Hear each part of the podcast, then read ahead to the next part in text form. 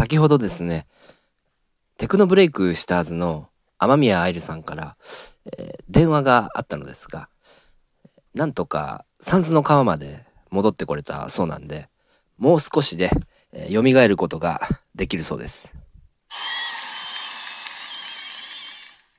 蘇り次第、ビル・ゲイツを葬るとおっしゃっておりました。さあ、始まりました。グラスミの、えー、陰謀論ラジオ第49回目ということでですね。すいません。ちょっとね、えー、笑ってし、笑ってしまいましたけども、えー、もう申し訳ございません。えー、っとですね、今日はありがとうございます。昨日もね、えー、11万回以上、えー、いいねを、えー、いただけると、いただいたということで、えー、私大変、えー、嬉しい思いを、えー、喜ばしい思いをね、あのー、しておりましてね、えー、もう気分的にはのふわふわしております。いやー、ありがたいですね。うん。いや、本当にね、こう、いいねを誰が押してくださってるのか分かりませんけども、本当にもうありがとうございます。もう、もう押し続けてください。はい。えー、っとですね、まあ今日、まあ、お伝えしたいことというのはですね、まああの、ちょっとね、リスナーさんの方、あの僕のリスナーさんであって、僕もその方のラジオを聞くんですけど、えー、小池の箸休めトークっていうあの番組があるんですけども、えー、そちらのトーカーさんの方から、え、いただいた情報なのですけどもね あのえー、5チャンネルではねラジオトークめちゃくちゃ書かれてるっていうことでね、えー、僕もあの見たんですけどもあのねラジオトークって本当にあれですね。あの面白いラジオには冷淡だとかねまあいろんなことをもう書かれてますね。うん。なんか、しょうもない女に 群がる、え、肝面たちが本当に気持ち悪いみたいなね。うん。なんか面白いトークは本当に優遇されないみたいなことを、えー、書かれていましたので、うん。まあ僕はね、あのー、まあ、いいね、まあたくさんいただいてますけども、うん。そういう、なんて言うんだろう。ごちゃんに書かれないように、えー、頑張りたいと思いますね。あのいいねをね、まあ、押されている中でもね、あの、結構まあ、押されている、えー、10日としてもですねあ、なかなか面白いよっていうところを、あの、僕は、あの、見したいのでね、あの、これからもね、精進していきたいと思いますので、えー、よろしく、えー、お願いいたします。はい。えー、ということなんですけども、えー、えー、お伝えしたいニュースなのですが、あのー、僕がちょっと思ったのは、今日まあいっぱい伝えたいことあるんですけど、うん、あれですね、オリンピックね、ちょっとマジでやべえんじゃないかなっていうことなんですよね。うーん、まあ、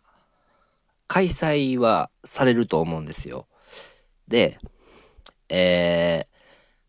ま、まず僕はね、えー、緊急事態宣言が6月20まで伸びますよということはもう当ててるんです。まあこれはまあ調べていれば大体わかるんですけども、それからまあ伸びるか伸びないかってわかんないんですけど、まあ6月20以降はおそらく伸びないと思うんですね。うん。えー、で、あのー、オリンピックね、これ開催されるということにまあなってますけども、ここの警備会社ね、はい、警備会社。これがね、あのー、まあ、僕があのよく見てる YouTuber さん、陰謀論の超有名な YouTuber さん、馬面さんもね、あの、おっしゃってたんですけども、そこの警備を担当してる会社が、イスラエルの会社なんですよ。で、そこの名前がマグナ BSP という会社なんですね。うん。まあ、日本って普通そういうね、重大な警備とか海外のところに、あの、やらせるっていうことを、まあ、しないと。他の国だったらありえないんですけど、まあ、日本はなんか簡単に承認しているって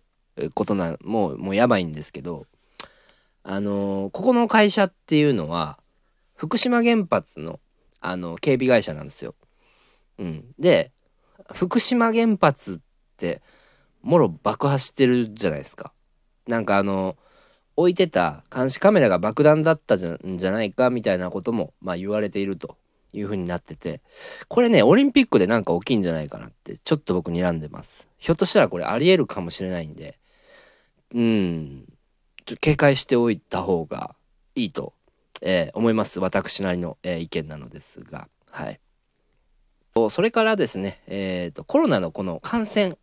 なんですけども、えー、やたらこう、えー、増えてきてるなというふうに感じております。増えてきてるっていうのは、えー、日本全体を見てですね、えー、まあ、他府県ね、東京とかじゃなくて、割と、まあ、その田舎の方というか、まあ、沖縄とか、まあ、いろんな、あのー、ところからも感染者、変異種出てきてるんで、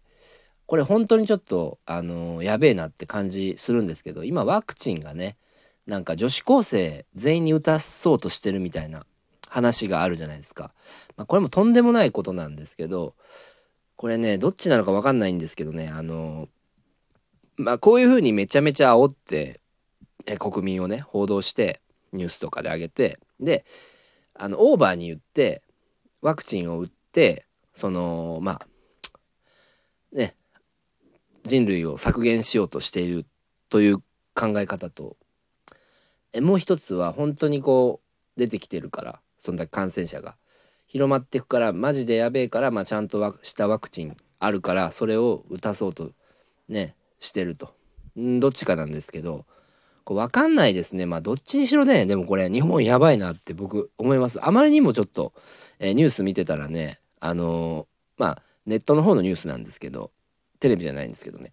えー、っと感染者増えてきてるんでうん、これね、まあ、変異種と。だからねちょっと本当にうん。オリンピックも近々あるしね。ちょっと本当にねこれもなんか日本ってごっついもうやばい状況になってくんじゃないか。っていうかむしろなってんじゃないか。というふうに感じておりましてね。まあそれをねちょっと今日は、えー、お話をね、えー、させていただきました。はい。でねあのー、最近僕ねあのしばらくまあテレビ見てなかったんですけど ちょいちょいあの見るようにしてるんですよ。まあ見るって言っても音をまあ少量にしてでまあなんとなく情報だけ流してて、えー、でパソコンだけ基本パソコンですね。パソコンで YouTube 見たりとか、えー、するような使い方なんですけど最近ちょっとまあ見てるんですけどね。あのねテレビまたこれテレビの悪口になっちゃうんですけどもういつからこんなになったんですかテレビ。マジでこれいつからなんですか？こんなことなかったよなっていう。っていうのはね撮り方がおかしいんですよ。あの最近のテレビって。ここまでねあのー、CM をね CM というかえー、っとねうーん何て言ったらいいかな。まあそのドラマのえー、番宣みたいなこととか、その番組の番宣を永遠にやり続けてるんですよね。とか、まあ、通販の番組とか。で流すものがないから、まあ、こうやってるんだなって思うんですけど、こんな風にでも、ここまでなんかずっと流してるって、なんかおかしいなと思って違和感感じてるんですよね。うん。本当にね、あの、上岡龍太郎さんが昔言ったようにね、テレビはもう、報道と、まあ、スポーツニュースとねだけ流せばいいのじゃないかっていうねこと言ってたんですけどいやもう本当にそういう感じになってくのかな。ってね。なくなりはしないと思うんですけどあんまりこうもういらないというか必要がないのかなと。いう感じですね僕の印象からして。うん、まあその野球見たりとかスポーツ見たりするのはまあ見る人は見ると、えー、そういう人は見ると思うんですけど、まあ、ニュースとかなんかもネットでいいしでバラエティとかも別にあの他のあれに上がってるしあの他のねその有料番組とかむしろ無料だったら TVer とか見りゃいいし YouTube にも上がってくるからマジでこれあの見る必要がない っていうね。うん。あまりこうどうですか皆さん？見たい番組とかあったらまあそれ時間が合えばねあの、まあ予約しといてまあ家で見ることあると思うんですけどまあそういうの以外ってもう見る必要ないっすよね。うん。つくづくねこの最近のテレビなんか撮り方がちょっと不可解だなーっていう点もあってやっぱりこう乗っ取られてるっていうのはもう分かってるんですけどテレビがね。他のまあ国のあの組織にね、うん、てかまあ他の国に。だからうん。そこもあの考えられるからもう変な撮り方になってんのかなってあるんですけど最近なおさらちょっとあまりにも不自然だなちょっと。うん映し方が、うん、違和感を感じます僕は。はい。でねえっ、ー、とまたこれ街の様子を見てあの思ったことなんですけどね。えー、まあ今日も僕外で、まあ、仕事してたんですけど、えー、今日まあ土曜日ですよね。えっ、とこの緊急事態宣言の意味はまあまずほとんどないというふうに僕言ってるんですけどね。あの土日の人が少ない土日出歩く人減ったなっていうのを感じました。ただあの平日にめっちゃ出てるから分散されてるだけだと思うんですけどね。土日なんですけどそんなに人出歩いてないなっていう、えー、印象がありました。平日となんか変わらなかったです。はい。えー、まあ今日はねまあ そんな感じなんですけどもね。えあのー、まあちょっとこうオリンピックのこととかねえ、ワクチン、え、まあコロナ感染者ここが、えー、ちょっと着目していきたい、えー、ところに、えー、なってきます来ていますのでね。はいお伝えしました、はい、今日はねどうもご視聴ありがとうございました。またよろしくお願いいたします。